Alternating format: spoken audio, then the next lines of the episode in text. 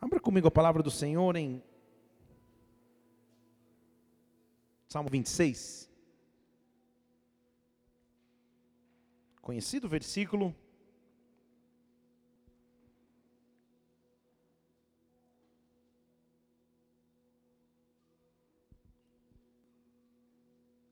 Salmo 126, o versículo 3 diz assim: Grandes coisas o Senhor fez por nós, e por isso nós estamos alegres. Deixa eu falar de novo. Grandes coisas o Senhor fez por nós, e por isso nós estamos alegres. Fale comigo, grandes coisas o Senhor fez por nós, por isso estamos alegres. Fale, grandes coisas o Senhor fez por mim, por isso eu estou alegre. Pai, nós nessa noite aqui, com um único objetivo, que é o engrandecer o Teu nome e adorar o Teu nome. Não há objetivo, Senhor, não há sentido a reunião se a Tua glória não estiver aqui, se a Tua presença não se manifestar nesta casa, Senhor.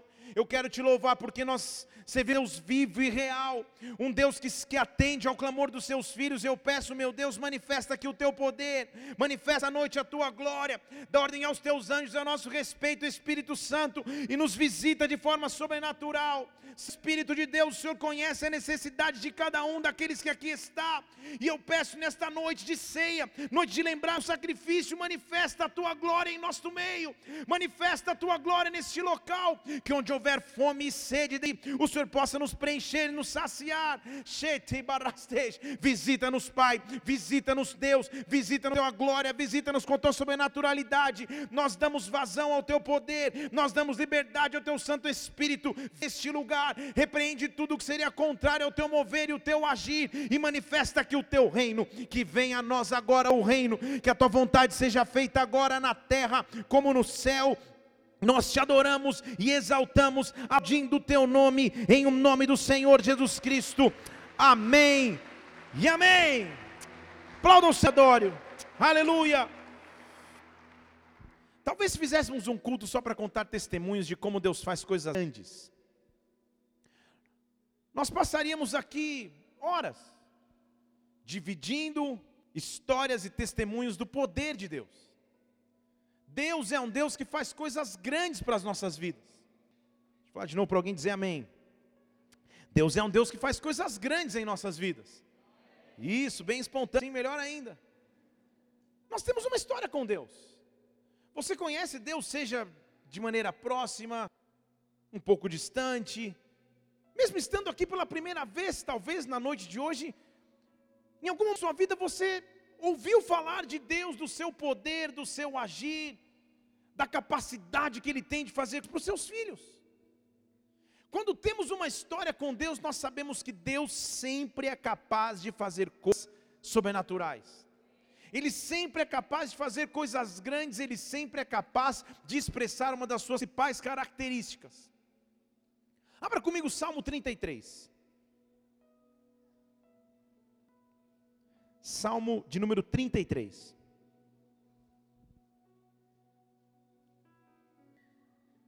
Eu quero fazer um convite a, a, você hoje, que é o convite do salmista em Salmo 33, versículo 2. Ele diz assim: Louvai ao Senhor harpa, cantai louvores com saltério de dez cordas. É óbvio que aqui não há harpa e não há saltério de 10 com a igreja. Ele está fazendo um convite para louvar. E o convite no versículo 3 é: cantai ao Senhor cântico novo. Cantai ao Senhor um cântico novo. Deixa eu falar de novo. Cantai ao Senhor um cântico novo. Toque bem e toque com alegria. Cante ao Senhor um cântico novo. Versículo 4: Porque a palavra do Senhor é reta, todas as suas obras são feitas com fidelidade fidelidade, Ele é Deus fiel. Eu quero que você levante uma de suas mãos aqui neste lugar. Deus está colocando nos nossos lábios um cântico novo, Deus está colocando nos teus lábios um cântico novo, Deus está colocando um motivo novo de adoração nos teus lábios, para aquilo que Deus vai fazer nesse novo ciclo da vida, nessa nova etapa de sua vida. Eu quero orar para que um novo cântico venha sobre os nossos lábios, um novo cântico venha sobre este lugar, um novo cântico venha sobre a tua história, um novo cântico venha sobre a tua família. Chegou o tempo rabacês, da parte de Deus, de experimentar a fidelidade do nosso Deus. Ele é um Deus fiel. Dê um brado de vitória aqui. Ele é fiel. Ele é fiel. Fidelidade, na raiz hebraica da palavra que foi escrita no Salmo 33, que acabamos de ler, fidelidade é equivalente a estabilidade. A imutabilidade, não há mudança em Deus. Isso significa dizer que Ele é fiel. Dizer que Ele é fiel não é só dizer que Ele cumpre promessas ou que Ele nos coisas. Mas dizer que Ele é fiel significa dizer que Ele não muda. E se Ele prometeu algum dia, Ele continua prometendo hoje. Se ele liberou palavras um dia, ele continua liberando palavras hoje. Se ele Deus em algum dia em minha vida, ele continua sendo Deus hoje. Se ele respondeu em algum momento que eu clamei e pedi, ele é capaz de responder. Deus é fiel, ele é estável, ele não é inconstante, ele não muda. E esse Deus está aqui neste lugar. É esse Deus que nós adoramos, é esse Deus que nós celebramos. E o Deus de fidelidade vai se manifestar sobre ti. O Deus de estabilidade vai se manifestar sobre tua casa casa, o Deus de estabilidade vai se manifestar sobre as tuas emoções, a estabilidade vai se manifestar sobre a tua empresa, sobre a tua família, sobre a tua vida profissional. Nós temos um Deus estável, nós temos um Deus fiel, e um novo cântico virá em nossos lábios nessa noite já na atmosfera espiritual do lugar, já na atmosfera espiritual de nossas vidas, um cântico novo sendo brotado. Poxa, mas que cântico novo, pastor? Não sei nem cantar. Se na verdade, se eu abrir a boca para cantar aqui, esvaziei a igreja. Não está nada a um cântico, a habilidade de cantar que alguns têm, e outros pensam ter e não têm, outros não têm mesmo. Cântico novo significa um motivo para cantar. É difícil cantar quando se está triste. É difícil cantar quando está desanimado. Na verdade, dizia minha sábia avó, que quem canta seus males espanta. Canta-se quando se está feliz. Canta-se quando algo aconteceu. Você começa a rolar algo quando você, no fundo do teu ser, sente que algo está mudando.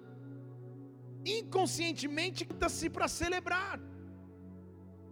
E quando a Bíblia diz que Deus está colocando um cântico novo nos nossos lábios, se é novo é porque não é velho. Oh, se é novo, é porque nunca existiu. Se novo, é porque é uma experiência realmente nova. É uma experiência que eu jamais tive. Eu estou afirmando que Deus está colocando um cântico novo nos teus lábios. O nível de intimidade, o nível de glória, o nível de presença, o nível de manifestação da glória do Espírito Santo que está vindo sobre as nossas vidas. Ele está gerando um cântico novo, um cântico novo, um vento novo, uma glória nova, algo sobrenatural. Abra os teus lábios e começa a dizer a Deus o quanto você o ama. Abra os seus lábios e comece Deus o quanto você o adora. Abra os teus lábios nesse lugar e fale ao Senhor que um cântico novo brote nos seus lábios, que um novo brote em nossos lábios. Oh! Vento de poder sopra em meu viver, faz teu querer. Oh! Ele é fiel. Chama esse vento sobre ti. Vento de poder. Oh!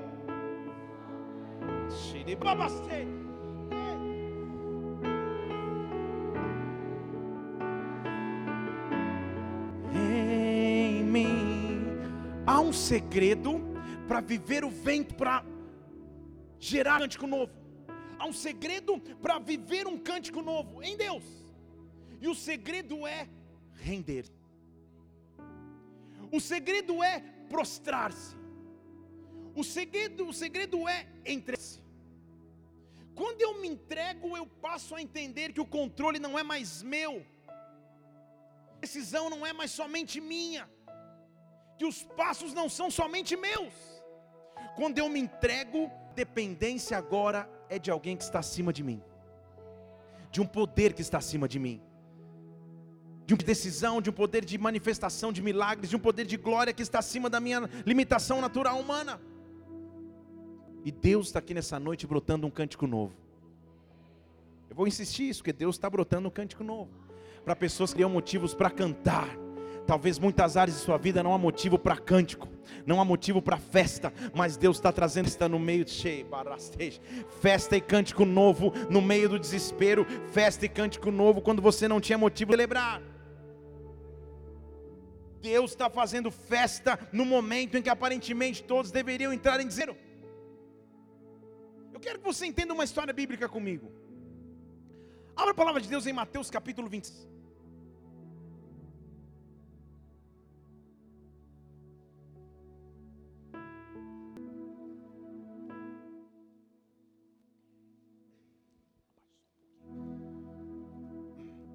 Mateus capítulo 26. Nós servimos uns que é capaz de fazer uma festa quando o ambiente não é para festa que é capaz de trazer um cântico novo quando não temos para cantar. Esse é o Deus que eu e você servimos. Esse é o Deus que nessa semana, nesse mês, vai colocar um novo cântico nos lábios.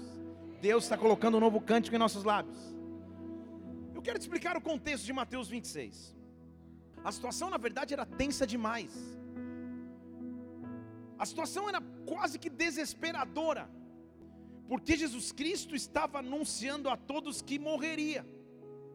Então, mesmo Jesus que havia caminhado com os seus discípulos, feito milagres sobrenaturais, como ressuscitar mortos, como curar enfermos, como o mudo falar, o cego enxergar, o surdo ouvir.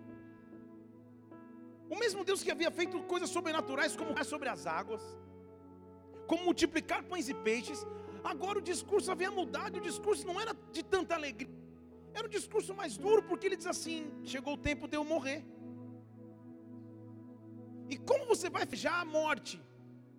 Como você vai festejar o fim de um ciclo tão maravilhoso como os discípulos viviam com Jesus? Há momentos em que Deus nos chama para fazer festa quando a atmosfera não é de tanta festa, porque Ele está prestes a gerar um cântico novo. Porque Ele está prestes a gerar um cântico novo.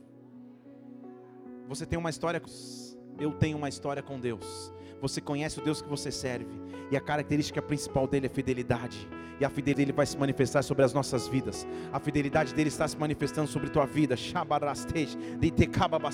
Mateus 27, versículo 2. Jesus reúne todo mundo e fala: Ó, oh, gente, saibam de uma coisa, hein? Daqui a dois dias eu vou ser crucificado. Falta, faz, falta dois dias para Páscoa. E eu vou ser entregue para ser crucificado. Ele reúne todo mundo e nessa reunião ele faz isso. Com, comunica a todo mundo que chegando a Páscoa ele vai ser entregue para a crucificação.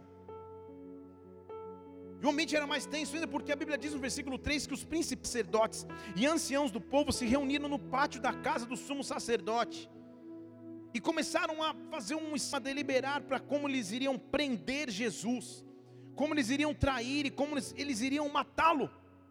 E combinavam até uma estratégia, falando assim: mas ó, faz o seguinte, no meio da festa não, para que não haja tumulto entre o povo. Agora, que cabeça Jesus Cristo teria de participar de uma festa, sabe o que haveria de acontecer? Jesus Cristo não era conduzido pelas tensões presentes, pelas tensões do momento em que vivia, mas era conduzido pelo poder que ele sabia que seu pai tinha. Deus chama um povo que não é conduzido por aquilo que vê ou tem, mas é conduzido por aquilo que escuta da parte de Deus, pelo sobrenatural da parte de Deus. Está inaugurando um novo tempo de festa. É chegado um tempo de festa sobre a sua vida, de um cântico novo nos teus lábios. Esmenhares em que não há motivo para festa. Deus nos chama para festejar, para fazer uma festa de gidão no meio da tensão. Porque a Bíblia diz que Jesus está falando, pô, vou morrer, vou ser crucificado. O povo lá está fazendo um esquema de como vai matar Jesus. E no meio do texto ele invade o texto com uma outra que parece que não tinha muito a ver. O versículo 6 diz que Jesus estava em Betânia, na casa de Simão, o leproso. Que informação interessante. Agora, vamos combinar? Leproso é leproso motivo para um leproso festejar? E o que, que Jesus está fazendo na casa de um cara com lepra? Estão comigo aqui ou não? Diga amém. Jesus avisa a gente: eu vou morrer, vou ser crucificado. a corta para o povo fazendo a estratégia de como matar Jesus, e quando corta de novo, Jesus está na casa de Simão o leproso. Simão o leproso. Algo não faz sentido na história, porque diz a palavra, de acordo com a lei do Antigo Testamento, de que quando a pessoa se sentava com lepra, ela era considerada impura e imunda, ela tinha que ser colocada para o lado de fora do arraial. Daí surge a expressão do vale da sombra da morte. Ela era colocada no vale da sombra da morte, para ou morrer ou ser curada de alguma e voltar. Por isso que Salmo 23 diz que mesmo que eu estiver lá no vale da sombra da morte, Ele é comigo. Então, quando a pessoa era encontrada com lepra, ela era tirada do convívio social. Agora, a Bíblia me diz que Jesus estava na casa de um homem leproso. Que homem era esse? Pergunte para alguém, você sabe quem é esse homem? Se você não sabe, eu vou te revelar agora. Na verdade, a festa começa aí. Esse homem é um homem de Mateus capítulo 8. Não precisa abrir, eles vão pôr na tela aqui. Todos os estudos indicam e comprovam também era Mateus capítulo 8, versículo 1. Que quando Jesus desceu do monte, grandes multidões o seguiam. E um homem com lepra chegou até ele adorando, dizendo: Senhor, se você der, você pode me tornar limpo. E ele falou: Sim, eu quero. E tocando-o, disse: Seja limpo. E no mesmo instante, esse homem ficou purificado de sua lepra. Esse homem ficou purificado de sua lepra. Então calma aí, a gente não entendeu ainda. Simão o leproso não é porque ele tinha lepra, mas é porque ele tinha um testemunho para contar. Simão leproso não é porque ele continuava doente, mas é porque ele tinha um milagre para contar da parte de Deus para todos aqueles. Essa não era uma festa para buscar cura, essa não era uma festa pra, de desespero para buscar intervenção divina. Na verdade, essa era uma festa para celebrar o poder de Deus na vida de um homem. Jesus estava na casa de um homem que ele havia curado. Deixa eu falar em português para você aqui. A tua condição atual não rebasteje, não define quem você é, mas mostra o testemunho que você vai apresentar. Quem é ele? Simão, o leproso. Ele não tem mais lepra, mas eu o conheço como leproso, porque ele tem uma história para contar. Ter um cântico novo nos lábios é ter um testemunho para contar da parte de Deus. Eu era desta forma, eu passei pelo que passei, eu atravessei o que atravessei, mas quando Deus manifestou a sua glória em minha vida, agora eu tenho um testemunho para contar. Eu quero que você levante uma de suas mãos. Deus está fazendo brotar um cântico novo nos teus lábios, um cântico novo nos teus lábios lábios, Rei o nome da sua condição está se transformando no teu testemunho, o nome da tua condição está se transformando no teu testemunho. Receba de Deus um novo cântico nos teus lábios, porque você vai ser tocado por Ele. Então entenda que na lei, eu já te disse que o leproso tinha que ser jogado para fora, e ninguém podia encostar no leproso. Então nós estamos na casa de um cara que foi tocado por Jesus no, momento da sua pior condição. Nós estamos na casa de um homem que foi tocado por Jesus quando ninguém queria tocá-lo. Nós estamos na casa de um homem que foi tocado por Jesus quando todos o abandonariam. Quantas pessoas nós estamos aqui que para a sociedade em algum momento você foi como um leproso. E quando ninguém mais queria te tocar, ele foi lá e te tocou. Ele foi lá e te resgatou. Ele foi lá e transformou a tua vida. Ele foi lá e transformou a tua história. Ele foi lá e transformou o teu casamento. Ele foi lá e te resgatou quando você achou que estava tudo perdido. Ele foi lá e salvou e te fez um milagre sobrenatural que transformou a tua vida por todo. Agora o momento é desespero, mas Simão resolve dar uma festa. Jesus sei que você está indo para a cruz, nós vamos fazer uma festa. Vem para minha casa. Eu quero fazer uma festa de gratidão por aquilo que o Senhor fez. Eu não quero ter desespero pelo que vai acontecer, mas eu quero ser grato por aquilo que o Senhor já fez na minha vida. Antes de nós continuarmos, eu quero te dar a oportunidade de fazer essa festa aí. Porque parte do novo cântico que sai nos seus lábios passa pela tua história. Então quero que você feche seus olhos por um minuto. Não vai acabar tão rápido assim. Eu voltei com férias empolgado. Eu vou hoje até as duas da manhã. Feche seus olhos só um instante. Eu quero que você comece a agradecer ao Senhor por tudo aquilo que Ele fez na sua vida até então. Senhor, talvez a sociedade tenha me chamado de Simão leproso. de Ricardo quebrado, falido, de João o desesperado, não sei. Mas o Senhor mudou a minha história. E parte de saber que um novo cântico vem sobre os meus lábios, é saber que o Senhor tem controle para coisas sobrenaturais ainda hoje, que o Senhor é um Deus fiel e estável, que as coisas grandes de Deus ainda podem acontecer na minha vida. Espírito Santo de Deus, eu te louvo por aquilo que o Senhor fez, como o Senhor já fez milagres grandes que transformaram a minha história, e é deles que eu me lembro hoje, porque eu quero celebrar. Põe um novo cântico nos meus lábios, põe um novo cântico nos meus lábios, põe um novo cântico nos meus lábios. Oh! Agora olhe para mim. O ambiente era maravilhoso. Já era uma festa para celebrar. O cara que falava, Senhor, eu não tinha esperança nenhuma, eu estava com lepra. Minha esperança era morrer à margem da sociedade. E o Senhor me tocou e me curou. Vamos celebrar uma festa. Agora, no meio da festa da cura, alguém conseguiu roubar a cena. E na verdade é sobre esse alguém que eu quero pregar hoje. Porque diz a Bíblia aqui, Mateus 26, 6, que enquanto Jesus estava na casa de Simão, leproso, versículo 7 diz que, sem falar palavra nenhuma, uma mulher se aproxima com um vaso cheio de alabastro, um perfume muito caro, um bálsamo precioso, e começa a derramar perfume na cabeça de Jesus enquanto Jesus estava sentado à mesa. Que festa é essa? Que técnica é essa de meio, do meio da festa? Todo mundo contando seu testemunho, chega uma mulher perto da mesa e sem falar nada, começa a derramar de um perfume precioso que ela tinha em Jesus Cristo. Que atitude maravilhosa é essa?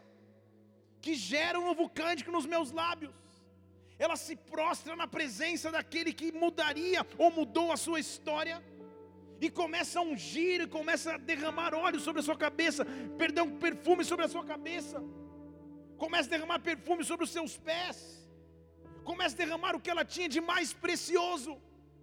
Aí está o grande segredo daquilo que Deus nos chama para viver. Deus está nos chamando para viver a fase do derramar. Deus está me chamando para ver a fase onde eu me derramo em Sua presença, onde eu me derramo em Sua glória, onde eu dou em gratidão o que é mais precioso do meu tempo, o que é mais precioso da minha busca, onde eu dou a Deus o meu melhor para receber de Deus aquilo que Ele tem de melhor. Na entrega, quando eu me entrego, eu sinto, eu vivo o sentimento de recompensa. Como disse a vocês, nós acabamos de voltar no período de férias, abençoadíssimo. Mas meu irmão, férias em família, ela passa por diversos conceitos. Quando você é recém-casado, as férias são uma lua de mel. Quando você não tem filhos, as férias são sete horas por dia numa espreguiçadeira, do lado de uma piscina, lendo todos os livros possíveis.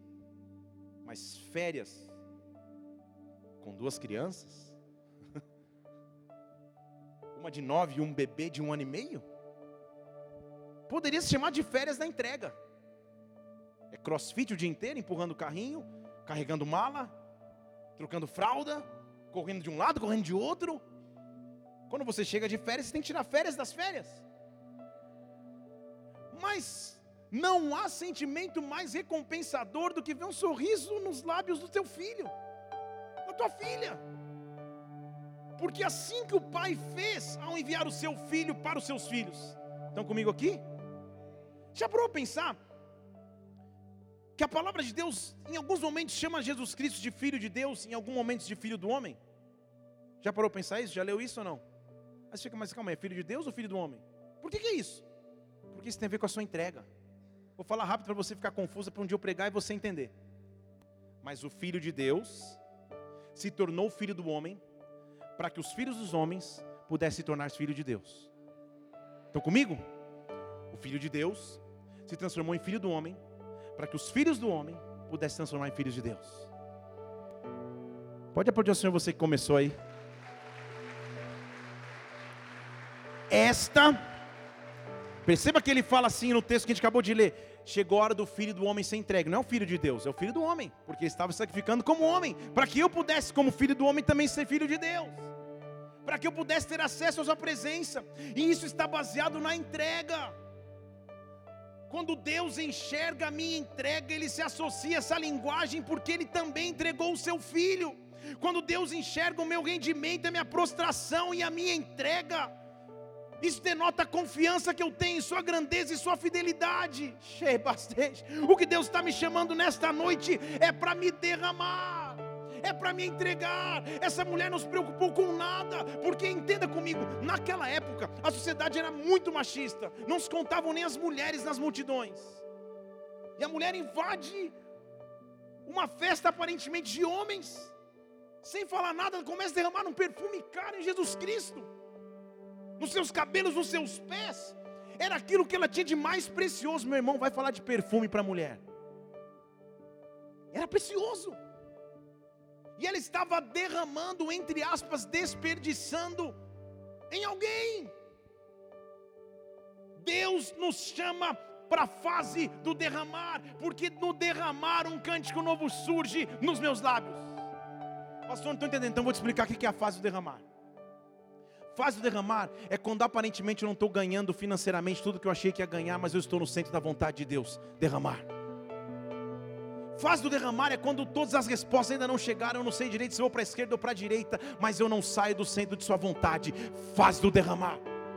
Do derramar é quando eu pago o preço e me coloco talvez em último, penúltimo lugar para que os outros vivam uma glória de Deus. Derramar, eu estou no centro de sua vontade.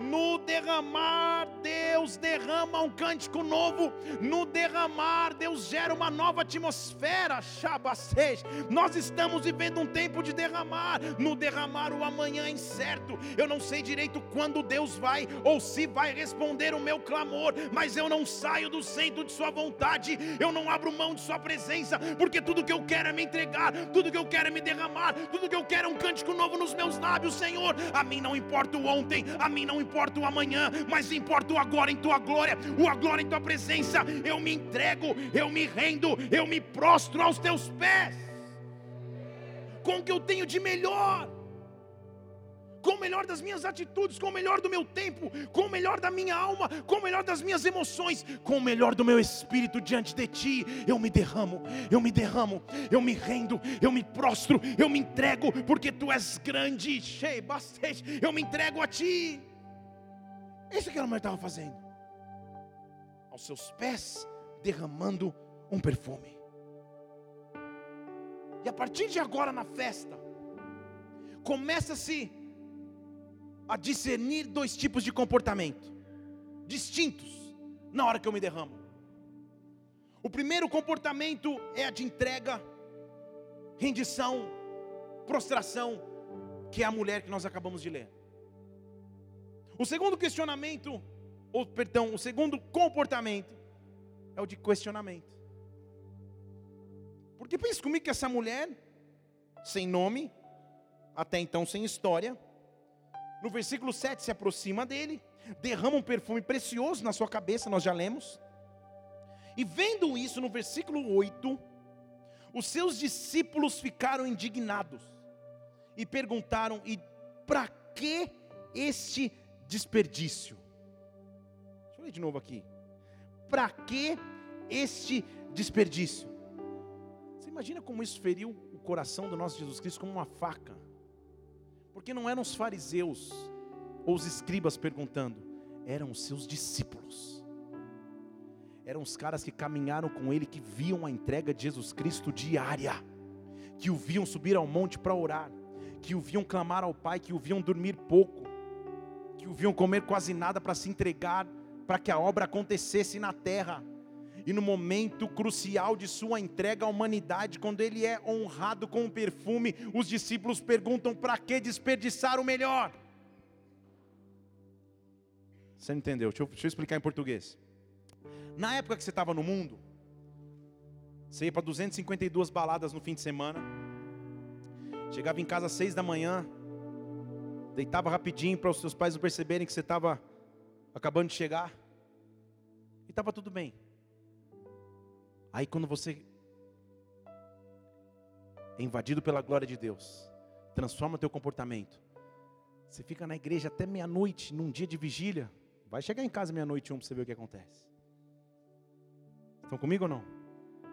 Os teus amigos lá viram para você e falam assim: Você está doida? Irmã, você está com 29 anos. Vai curtir a vida. Vai dar uns, uns beijinhos aí, irmã. Não fica esperando em Deus, não. Estão comigo?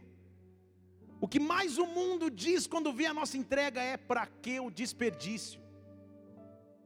Para que o desperdício está perdendo o que é melhor? Os discípulos não entendiam que era cultura de honra. Mas na cultura de honra está um grande segredo, que é o segredo de destrancar no céu um favor de Deus sobrenatural. Cheio, bastante. Aquela mulher tinha entendido que os discípulos não haviam entendido.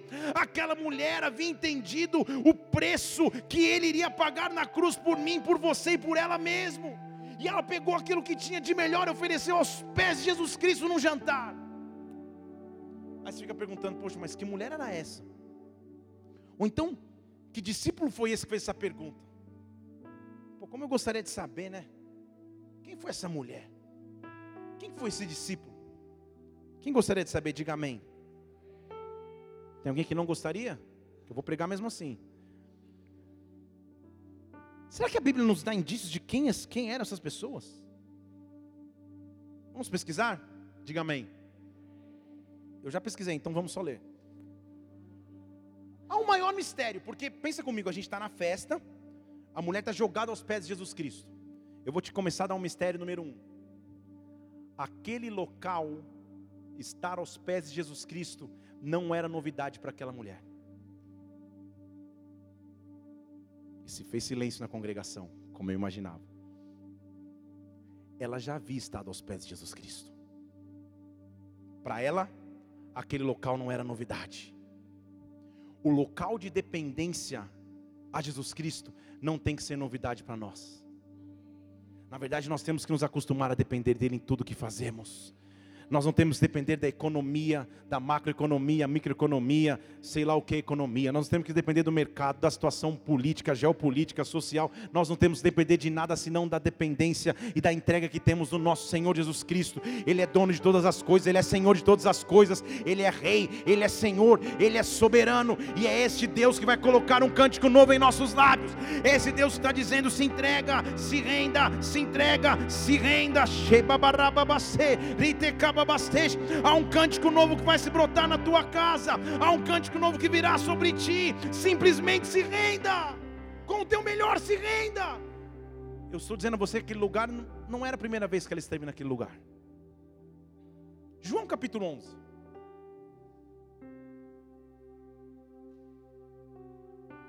Em João capítulo 11, o clima era de dor e tristeza, semelhante ao clima de dor e tristeza dessa festa. Não havia motivos para festa. Na verdade, João 11 está descrevendo a história de um homem chamado Lázaro, que havia morrido. Então o clima era fúnebre. Lázaro havia morrido. Que alegria vai existir num velório, num enterro? Nenhuma. Na verdade, só há motivos para pranto. E a Bíblia diz que em João capítulo 11, versículo 17, que quando Jesus chega no local, Lázaro já havia morrido há quatro dias. Então ele estava morto, morto mesmo, não era um soninho, estava morto. Só que Jesus estava numa cidade que era chamada de, versículo 18, Betânia. Estão comigo aí? Betânia. E Betânia estava distante de Jerusalém em 15 estádios. Betânia, se você vai lembrar comigo em Mateus 26, é a mesma cidade da festa que ele estava. Depois de ter dito aquelas palavras. Então aí, diga amém. Betânia em hebraico, ou no, perdão, no grego do Novo Testamento, significa casa de miséria. Casa de escassez. Vamos falar em português. Nós somos o único povo que tem o privilégio de ter um Deus que é capaz de levantar uma festa no meio da miséria no meio da escassez, no meio da dificuldade, no meio do desespero, no meio da insegurança, Ele é capaz de mandar organizar uma festa, Shabarastej. E o que Deus está dizendo a você nessa noite, comece a preparar a festa, comece a preparar a tua melhor roupa de festa, comece a preparar um novo cântico nos teus lábios, porque eu estou vindo te visitar em Betânia, Rababastej. Eu estou vindo te visitar no meio da escassez, eu estou vindo te visitar no meio da incerteza, eu estou vindo te visitar no meio da solidão, eu estou vindo te visitar no meio da inconstância para trazer constância eu estou vendo as tuas noites de choro, eu estou vendo as tuas noites de entrega, eu estou vendo os teus tempos de busca, e nesta noite um cântico novo vem nos teus lábios, dê um brado de vitória, aplauda o Senhor aqui neste lugar. Oh! Jesus chega num lugar, Lázaro tinha morrido há quatro dias. E diz o versículo 19 que muitos judeus tinham vindo visitar Marta e Maria para consolar a respeito do seu irmão. Então a gente começa a ter dicas que Lázaro tinha duas irmãs, Marta e Maria. Marta, versículo 20, ao saber que Jesus chegou, saiu de casa, Maria ficou sentada em casa. Tamanha era a sua dor, tamanho era o seu desespero e o seu foco na morte, que nem o fato de Jesus Cristo chegar a motivou. Que nem o fato de Jesus Cristo aparecer avivou sua fé. A desesperança já tinha ganhado terreno demais, afinal de contas eram quatro dias morto, enterrado na sepultura. O que Jesus pode fazer a essa altura? Como ele pode intervir nesse momento? Marta sai correndo para ver Jesus, chega diante de Jesus e fala: Senhor, se você tivesse aqui, o meu irmão não teria morrido. Vamos ler de novo aqui? Senhor, se você tivesse aqui, meu irmão não teria morrido. E aí, lendo aqui o versículo, entenda comigo: está escrito aqui em algum momento que Marta se jogou aos pés de Jesus? Sim ou não? Então a posição dela era de entrega ou de cobrança? Estão comigo? A quem ela se assemelha? A mulher que se jogou com perfume ou ao discípulo que cobrou o valor do perfume? Estão comigo? Então ela chega e fala: Senhor, Tipo mulher dando piti, pensa na TPM, nível hard. Senhor, meu irmão está morto. Se você tivesse aqui, nada disso tinha acontecido. Se o Senhor tivesse intervido, se a tua mão tivesse ajudado, Senhor. Jesus com tranquilidade, tira uma barra de chocolate e dá para ela acalmar. E fala assim: Teu irmão vai ressurgir. Só que ele estava tão fora de si, que ela fala: Eu sei que ele vai ressurgir na ressurreição dos últimos dias. Pode continuar lá para vocês verem o diálogo, põe lá 22, 23. Teu irmão vai, vai ressurgir. Ela fala: Não, eu sei, ele vai ressurgir na ressurreição dos últimos dias, porque ela conhecia a palavra e a lei que diz que nos últimos tempos todos ressuscitariam em Cristo. Eu sei que ele vai. Não, daí ele falou: Não, você não entendeu. Eu, versículo 25, sou a ressurreição e a vida. Se você crer em mim, ainda que você esteja morto, você vai viver. Você crê nisso? Ela falou: Sim, eu creio. Você é o Cristo, o Filho de Deus que é vir ao mundo. Mas ainda algum disse que ela se prostrou ou não se prostrou? Estão aqui? Tendo dito isso, ela se retirou. E ela foi chamar em secreto. Aí começa o mistério. A Maria, sua irmã. Aí começa o mistério. Estão comigo? Você lembra que quando Maria recebe a notícia que Jesus chegou, ela não sai de casa? Só que Jesus fala: Maria, sai daí. Sai da posição de desespero. Sai da sua posição de choro. Você não sabe ainda, Maria, mas eu estou brotando um novo cântico nos seus lábios. Porque a Bíblia não especifica, mas Jesus mandou chamar, porque olha o que a irmã diz: o Mestre está aqui e te chama. O Mestre está aqui e te chama. É como se Maria tivesse recebido um WhatsApp e não leu ainda, não deu visualizado. Ele fala: Você não viu? O Mestre está aqui e te chama, no meio da tua condição de desespero, no meio do velório que você está vivendo, Maria, o Mestre está aqui, está mandando te chamar, e se Ele mandou te chamar, é porque Ele pode transformar a tua história. Há um brado ecoando no mundo espiritual deste local, e Deus está dizendo aqui: o Mestre está neste lugar e eu te chamo, e eu te chamo no meio da tua atual condição, eu te chamo. E ela está lá chorando, e escuta isso, o mestre está aqui, te chama, ela levanta e sai correndo. Só que ela levanta e leva uma comitiva junto, porque o pessoal achou que ela ia se desesperar e chorar. Versículo 31 diz: Quando Maria se levantou apressadamente para sair, começaram a seguir pensando que ela ia lá no sepulcro chorar. Porque era o que ela estava fazendo nos últimos quatro dias. Ela sai correndo, todo mundo sai correndo atrás, ah, aquele desespero. Mas alguma coisa começou a mudar. Um novo cântico estava sendo brotado. E todo o processo de novo cântico começa com o versículo 32. Ela chega na presença de Jesus Cristo e não fala nada. Olha, eu apareci lá. Ela não fala nada. Ela chega na presença de Jesus Cristo e a Bíblia diz: vendo, lançou-se aos seus pés. Estão comigo ou não? O cântico novo começa quando eu me esvazio. O cântico novo começa quando eu me entrego. O quântico novo começa quando me derrubo na presença de Deus, porque a solução não tem e nunca teria sozinho. Ela chega na presença de Jesus Cristo e se joga aos seus pés, e ela fala exatamente a mesma coisa que a sua irmã, mas agora não é mais cobrança, agora é um clamor em desespero. Ela se joga aos pés de Jesus Cristo e fala: Senhor, eu sei que se o Senhor tivesse aqui, meu irmão não teria morrido. Senhor, eu sei que se o Senhor tivesse aqui, meu irmão não teria morrido. Eu me prostro aos teus pés porque eu não tenho outra esperança. Eu me prostro aos teus pés porque eu não tenho outra saída. Eu me rendo aos teus pés porque tu és a única solução da minha vida, Pai. Olha o que a Bíblia diz: quando Jesus a viu chorar, e chorarem também os judeus, comoveu-se em espírito e perturbou-se. Shabarastej. Oh, não sei quanto a você, mas eu tenho que dar glória a Deus por um Deus que se perturba com as minhas lágrimas, por um Deus que se comove com o meu clamor, por um Deus que quando vê a minha entrega e minha rendição, chora, porque entende aquilo que eu estou passando. Jesus falou: onde vocês colocaram Lázaro? E a Bíblia diz no versículo 35 que Jesus chorou. Meu irmão, se você nunca achou que ia decorar um versículo bíblico na sua vida, está aí, está aí a tua chance. João 11:35. Quando alguém falou, você conhece a Bíblia? Conheço, João 11:35, Jesus chorou. Não pergunte mais. Jesus chorou. Por que ele chorou? Porque ele estava em desespero. Porque ele estava desesperado com a morte. Como que seria desesperado com a morte alguém que há 10 versículos atrás falou que era a ressurreição e a vida? Jesus chorou para mostrar que aquilo que eu atravesso eu não atravesso sozinho. Jesus chorou para mostrar que aquilo que eu atravesso, o meu choro, Ele está junto comigo.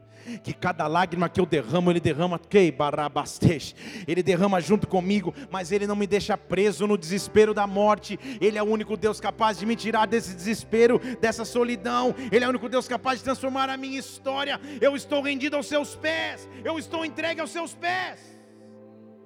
Pastor, mas não estou entendendo agora. O senhor está pregando uma coisa, depois começou a pregar, eu não estou entendendo. O que é a mulher do perfume? Tem a ver com Maria pedindo por Lázaro? O que tem a ver? Vamos continuar lendo a história. João capítulo 12, versículo 1. João capítulo 12, 1 diz assim: Jesus estava em Betânia, e lá estava Lázaro, aquele que o Senhor ressuscitava dos mortos. Então, pensa no testemunho que o cara tinha. Depois você lê lá a história que Lázaro ressuscitou, veio para fora, todo enfaixado, tiraram as faixas. Agora Jesus está na festa, e agora já tem outros convidados na festa. A festa é na casa de Simão leproso, e também está na festa Lázaro, que estava morto e ressuscitou.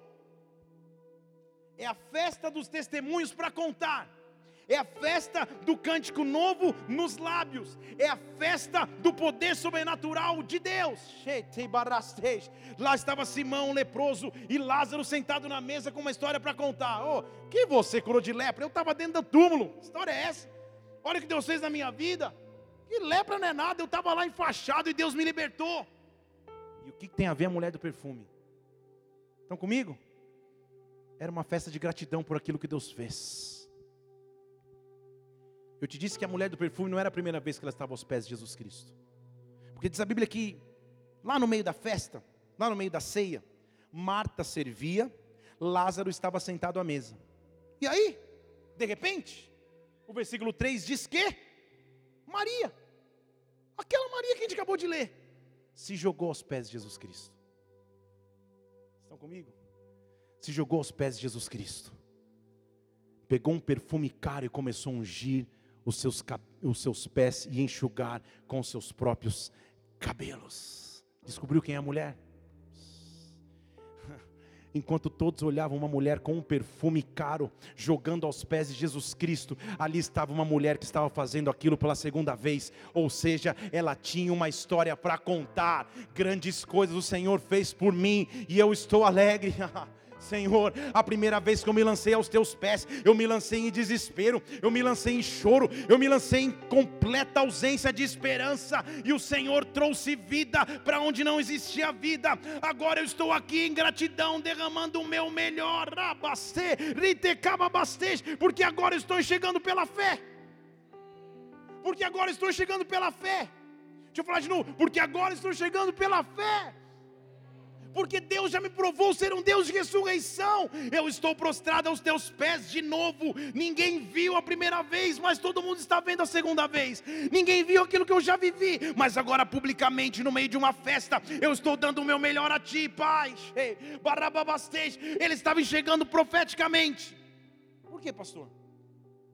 Porque a técnica de ungir era a técnica de ungir um corpo já morto, para que o cheiro não incomodasse as pessoas, porque ficava-se por dias velando. Então entenda. Você lembra lá na frente da história que a Bíblia diz que duas mulheres vinham em direção ao túmulo para ungir o corpo de Jesus, chegando lá não acharam Jesus? Você lembra dessa, dessa história ou não? Então sabe o que a Bíblia está dizendo? Que essa mulher viu o que ninguém viu. Ela estava dizendo: Senhor, já que o Senhor vai morrer e vai ressuscitar, e ninguém vai ter a chance de jogar perfume em você, porque o Senhor vai ressuscitar antes do tempo. Me deixe te ungir antes, me deixe derramar perfume antes. Me deixe te honrar antes pelo sacrifício que o Senhor vai ter. Enquanto ninguém viu a cruz, eu já estou enxergando o túmulo vazio. Enquanto ninguém viu enquanto ninguém viu o sofrimento, eu já estou enxergando a vitória. Quem se entrega aos pés de Jesus Cristo tem informação privilegiada, consegue enxergar antes o que ainda não aconteceu. Deus está colocando um cântico novo aos teus lábios. Aplauda, aplauda. Oh, requete babarababacei. Oh! Então entenda, ela não estava preparando o corpo de Jesus para a morte, mas estava preparando o corpo de Jesus para a ressurreição. Ela estava ungindo, porque aquilo que que se faria num corpo morto, ela fez num corpo vivo, porque Jesus é a ressurreição e a vida. Ela estava derramando o seu melhor na presença de Deus. Mas você fala, Pô, mas os discípulos não entenderam nada. Calma aí, não vamos colocar todas as farinhas, toda a farinha no mesmo saco, não. Vamos entender que, discípulos, que discípulo é esse aí que questionou. Versículo 4 diz assim: ó, Judas Iscariotes, foi ele que perguntou. Estão comigo? Judas, não foi Pedro, Tiago, João, os que conheciam próximo, foi aquele que iria trair. Quem está interessado só no valor daquilo que Deus pode dar, é o que está propenso a traí-lo. Falar de novo, fica um silêncio agora aqui. Quem só está interessado no valor, no que eu vou ganhar ao servir a Deus, no, quando Deus vai responder aquilo que eu clamei, é o que está propenso a traí-lo, a se afastar dele. Porque na mesma festa de uma mulher prostrada entregue, e Judas, que besteira é essa de fazer isso? A Bíblia diz que esse é aquele que queria trair. Versículo 5 ele fala assim: Ei, por que, que não vendeu esse bálsamo aí? Por 300 denários e não se deu aos pobres? Começou a questionar o valor daquilo que estava sendo derramado aos pés de Jesus Cristo. Ele perdeu a melhor porção, ele não enxergou a ressurreição porque estava preso no valor. 300 denários era dinheiro, era salário de um ano. Mas o que é o salário de um ano comparado àquele que me daria eternidade? O que é o preço de um dia para cumprir uma escala? O que é o preço de um dia para organizar a casa como mutirão? O que é o preço de um dia para organizar meu gabinete ali com tanta honra? O que é o preço de um dia de gastar uma madrugada na presença de Deus, perto daquele que me deu ressurreição, que me fez entrar na eternidade, perto daquele que se transformou em filho do homem para que eu pudesse ser filho de Deus? Deus está fazendo um cântico novo brotar nos meus lábios a entrega gera ressurreição, a cobrança gera traição. Isso dá para você postar no Face hoje à noite. Mas aí, Jesus Cristo sempre nos surpreende. Deixa eu falar de novo. Jesus Cristo sempre nos surpreende. Porque lembra comigo que Jesus estava numa festa, numa ceia, e a mulher lá chega e se entrega, dá o seu melhor perfume. Ela tinha uma história com Jesus Cristo, então tudo que eu preguei você já entendeu. Mas você acha que Jesus Cristo ia ficar quieto? Jesus Cristo sempre tem algo para nos dar em troca, quando enxerga a nossa entrega. Na primeira vez que alguém o questionou porque ele sentava em algumas mesas, ele falou: eu, eu, o médico não veio para tratar dos estão saudáveis, o médico veio para tratar dos enfermos. Por isso essa festa só tinha leproso, cara que ressuscitou, mulher que questionou, mas agora estava servindo, mulher que tinha uma história com Deus, estava derramada aos seus pés. Mas Jesus não ia deixar quieto. Mateus 26, que conta essa história, diz qual foi a reação de Jesus Cristo. Sabe o que Jesus fez? Olha, agora que eu participei da festa do leproso, e leproso na Bíblia é referência a pecador, agora que eu participei da festa do morto que ressuscitou, agora que eu participei da festa da mulher que em gratidão entregou o seu melhor, vamos fazer o seguinte: deixa eu preparar a minha festa. Porque é o mesmo capítulo que o versículo 26 diz assim: enquanto eles comiam já em outro cenário, em outro lugar, Jesus pegou o pão e falou assim: comam o meu corpo. E rendeu graças, dizendo: Bebei dele todos, porque este é o meu sangue da aliança, versículo 28, que é derramado pela remissão dos vossos pecados, que é derramado pela remissão dos vossos pecados. Você não entendeu? Sabe o que Deus faz? Ele fala: Você não estava disposto a me dar uma festa, você não estava disposto a entregar o teu melhor, agora fica tranquilo, porque eu vou preparar a festa para você, eu vou preparar a ceia para você. Apocalipse diz Eis que eu estou à porta e bato. Se alguém ouvir a voz e abrir a porta, eu entrarei em sua casa, eu cearei com ele e ele comigo. Quem prepara a ceia? Eu cearei com ele e ele comigo. Salmo 23 diz que ele prepara, ele prepara uma mesa perante mim na presença dos meus adversários. Quando ele vê a minha entrega, quando ele vê minha devoção, quando ele vê minha confiança, ele prepara uma mesa, a uma mesa posta, a uma festa festa preparada, há um cântico novo que vai bastante, que nesta fase de sua vida vai brotar nos meus lábios. Minha única decisão é dizer: Senhor, eu me rendo, eu me rendo, eu me entrego, faz o teu querer em mim, faz o teu querer em minha vida, derrama aquilo que o Senhor quer sobre mim. Eu me entrego a ti, porque essa posição prostrado aos teus pés não é novidade. Eu já me prostrei aos teus pés, eu já confiei em ti e o Senhor já me provou ser Deus. Feche seus olhos nesse instante aqui. A única coisa que Ele te pede é rendição e entrega. Se renda em Sua presença agora. Se renda em Sua presença agora. A despeito de tudo que você possa estar vivendo, se renda.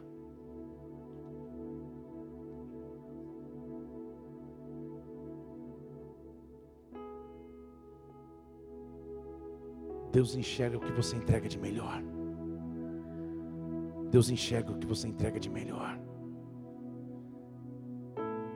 E eu quero que nessa noite, nessa noite de ceia, na presença de Deus, você faça votos com Ele novamente. Votos que dizem: Senhor, eu quero entregar o meu melhor a Ti. Talvez eu não esteja entregando o melhor do meu tempo. Talvez minha vida não esteja totalmente entregue a Deus como a mulher que se prostrou aos pés de Jesus Cristo para entregar o melhor e recebeu em troca ressurreição e vida. Hoje à noite eu estou aqui para me render. Hoje estou à noite aqui para me derramar, Pai. Na fase do derramar eu não tenho todas as respostas. Na fase do derramar, talvez eu não esteja vivendo aparentemente o melhor. Mas eu me rendo. Mas eu me rendo. Mas eu me rendo. Mas eu me rendo mas eu me rendo. Oh. Vamos adorá-lo.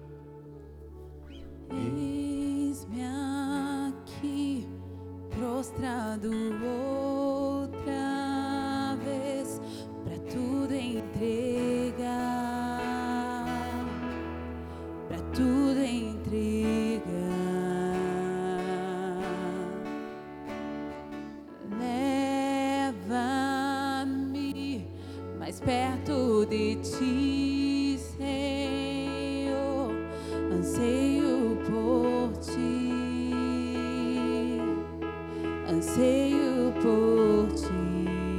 pé no seu lugar, levante suas mãos e adore.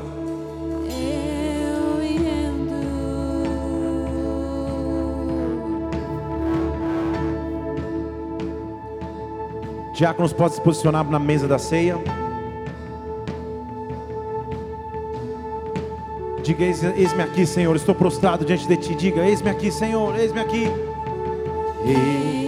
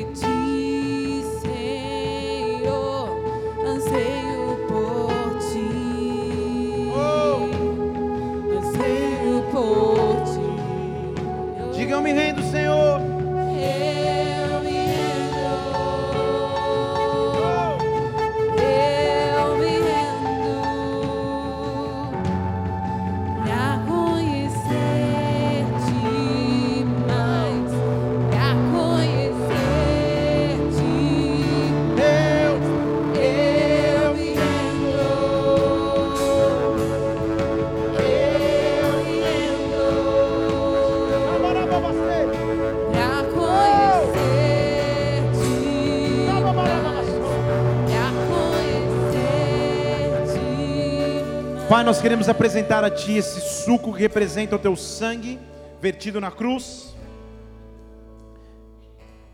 pela remissão dos nossos pecados, para que nós pudéssemos ter vida. Eu apresento esse pão que representa Teu corpo, traspassado, esmagado na cruz pelos meus pecados. Nós estamos aqui para entregar o nosso melhor, porque o Senhor se entregou por nós, Pai. Que nesta ceia, o Senhor possa brotar um cântico novo em nossos lábios. Que um cântico novo comece a brotar nos nossos lábios, Pai. Que o teu vento sobre sobre nós. Que a tua glória invada as nossas vidas. Em o nome de Jesus Cristo. Poder servir, poder servir. Vento de poder.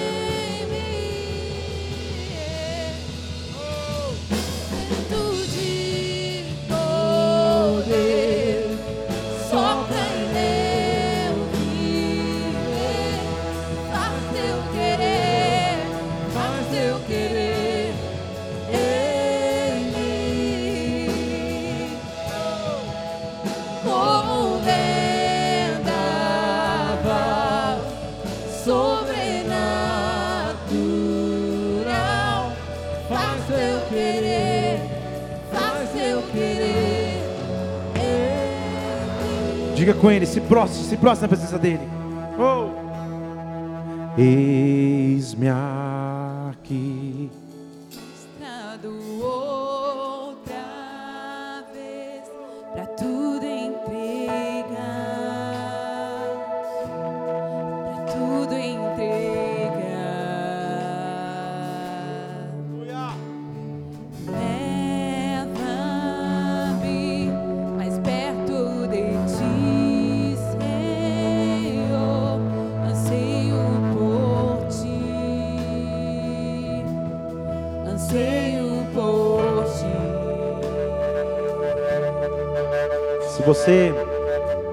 Crê no Senhor Jesus Cristo, que Ele é o teu Senhor e Salvador, você é convidado a participar dessa ceia, porque é isso que traz à memória a entrega e o sacrifício que Ele fez por nós. Se você ainda não foi servido do pão, faz um sinal para mim, só para eu saber. Levanta aí, isso. Essa última fileira aqui do meio, aqui, ó. Isso, obrigado, Maria. Mantém sua mão estendida só se, se você ainda não foi servido do pão. Se você não foi servido do cálice, faz um sinal para mim também. Acho que é o mesmo pessoal. Estão chegando aí. Isso.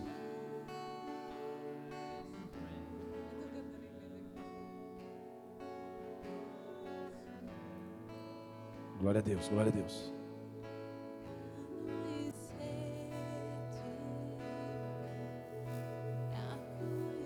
Diga, eis-me aqui. Vamos do começo, tá? Eis-me aqui.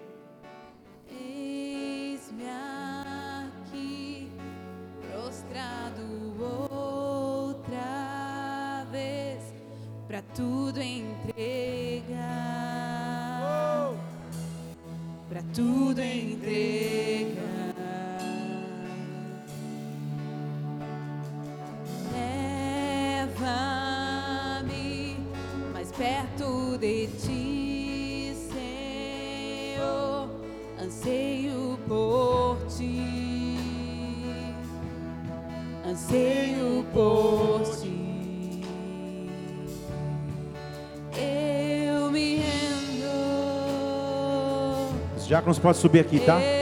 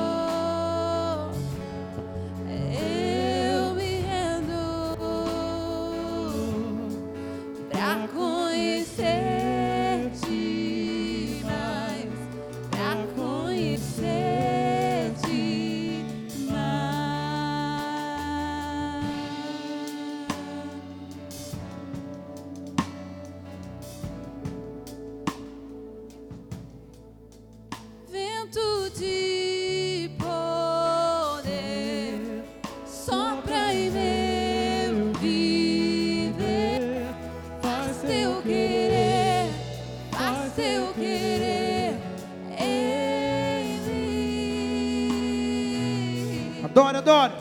Como um vendaval sobrenatural, faz teu querer, faz teu querer em igreja, vento de poder, vento, vento, oh. vento de.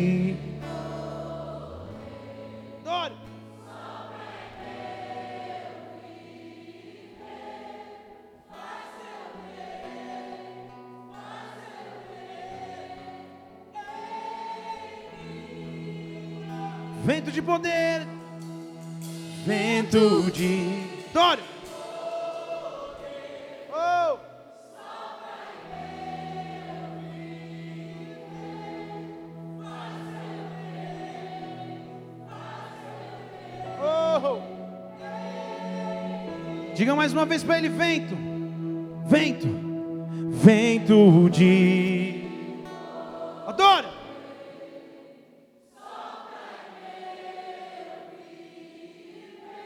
Oh!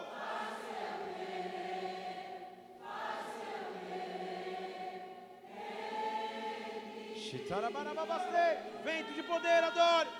Vento de.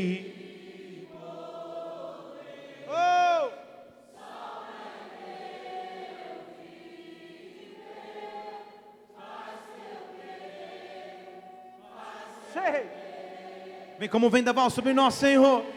Como um vendaval, como um vendaval, Deus. Como um vendaval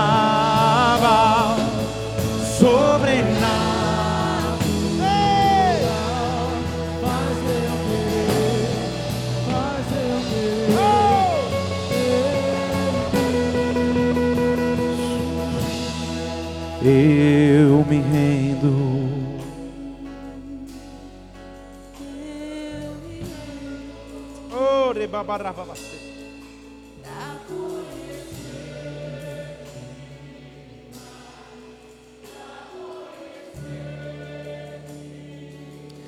1 Coríntios capítulo 11, versículo 23. O que eu recebi do Senhor os entreguei.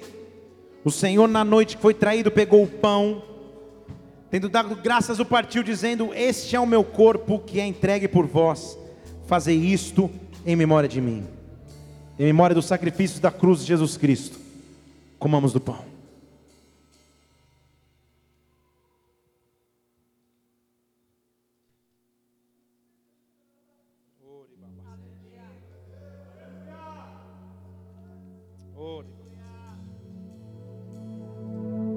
Semelhantemente, depois de ceiar, pegou o cálice, dizendo: Esse cálice é a nova aliança no meu sangue. Fazei isso todas as vezes que o bebedes em memória de mim. Porque todas as vezes que comem o pão e bebem o cálice, anunciam a morte do Senhor até que ele venha. Senhor, em memória da tua entrega, nos ensina a entregar tudo que temos e somos a ti, Senhor, para que no nosso faseamento e entrega a tua glória se manifeste. Nós estamos aqui para entregar o nosso melhor a Deus, Pai. Nós te louvamos pela tua entrega em nossas vidas, e em memória de ti, nós bebemos do cálice.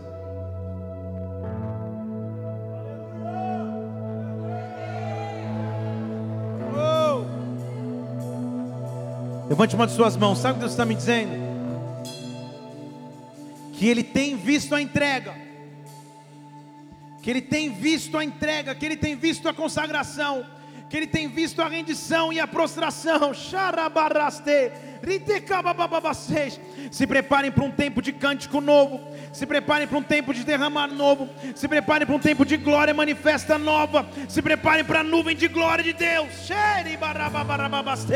Se preparem para o vento, para o vento, para o vento, para o vento de poder que vem de Deus, que venha sobre nós, que venha sobre nós. Adore, adore, adore o vento de poder, vento, vento. Vento de poder.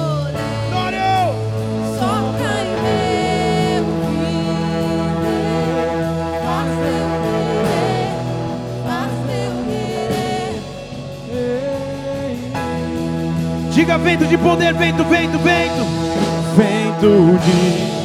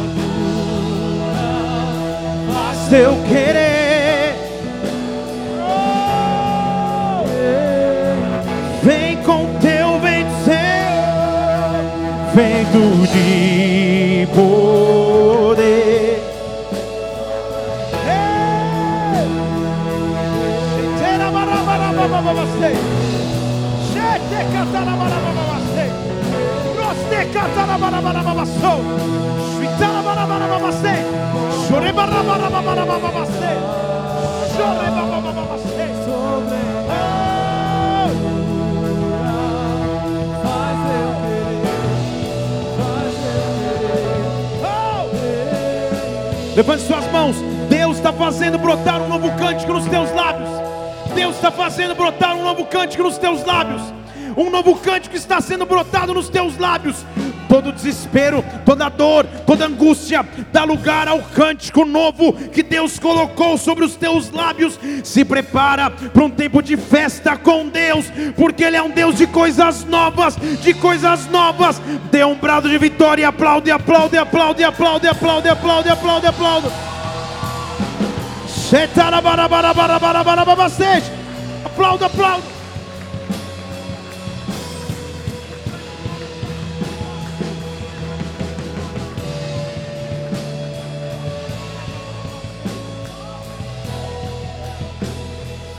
Levante suas mãos. Que esse seja um tempo onde Deus comece a brotar um cântico novo. Eu oro sobre a tua vida, sobre a tua casa. Que onde você colocar as tuas mãos, um novo cântico do Senhor se manifeste. Uma nova glória do Senhor se manifeste. Eu oro sobre vocês, diáconos, presbíteros, líderes aqui desta casa. Um novo cântico está sendo brotado nos nossos lábios. Eu vi a tua entrega, eu vejo o teu sacrifício, eu vejo o teu melhor perfume. Chegou a hora de manifestar um novo e bom perfume de Cristo. Bola de neve em Brasília. Um novo cântico vem nos nossos lábios. Um novo cântico vem sobre essa igreja. Um novo cântico vem sobre esta casa. Adoro, adoro, adoro, adoro. Faz teu querer, faz teu querer.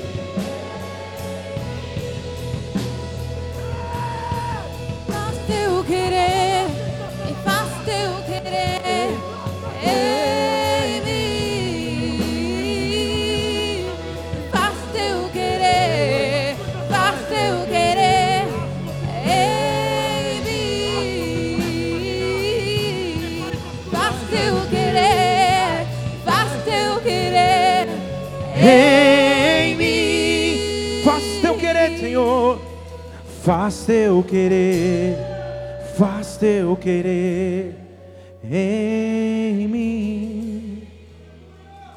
Feche seus olhos por um instante. Nós vamos terminar essa reunião agora.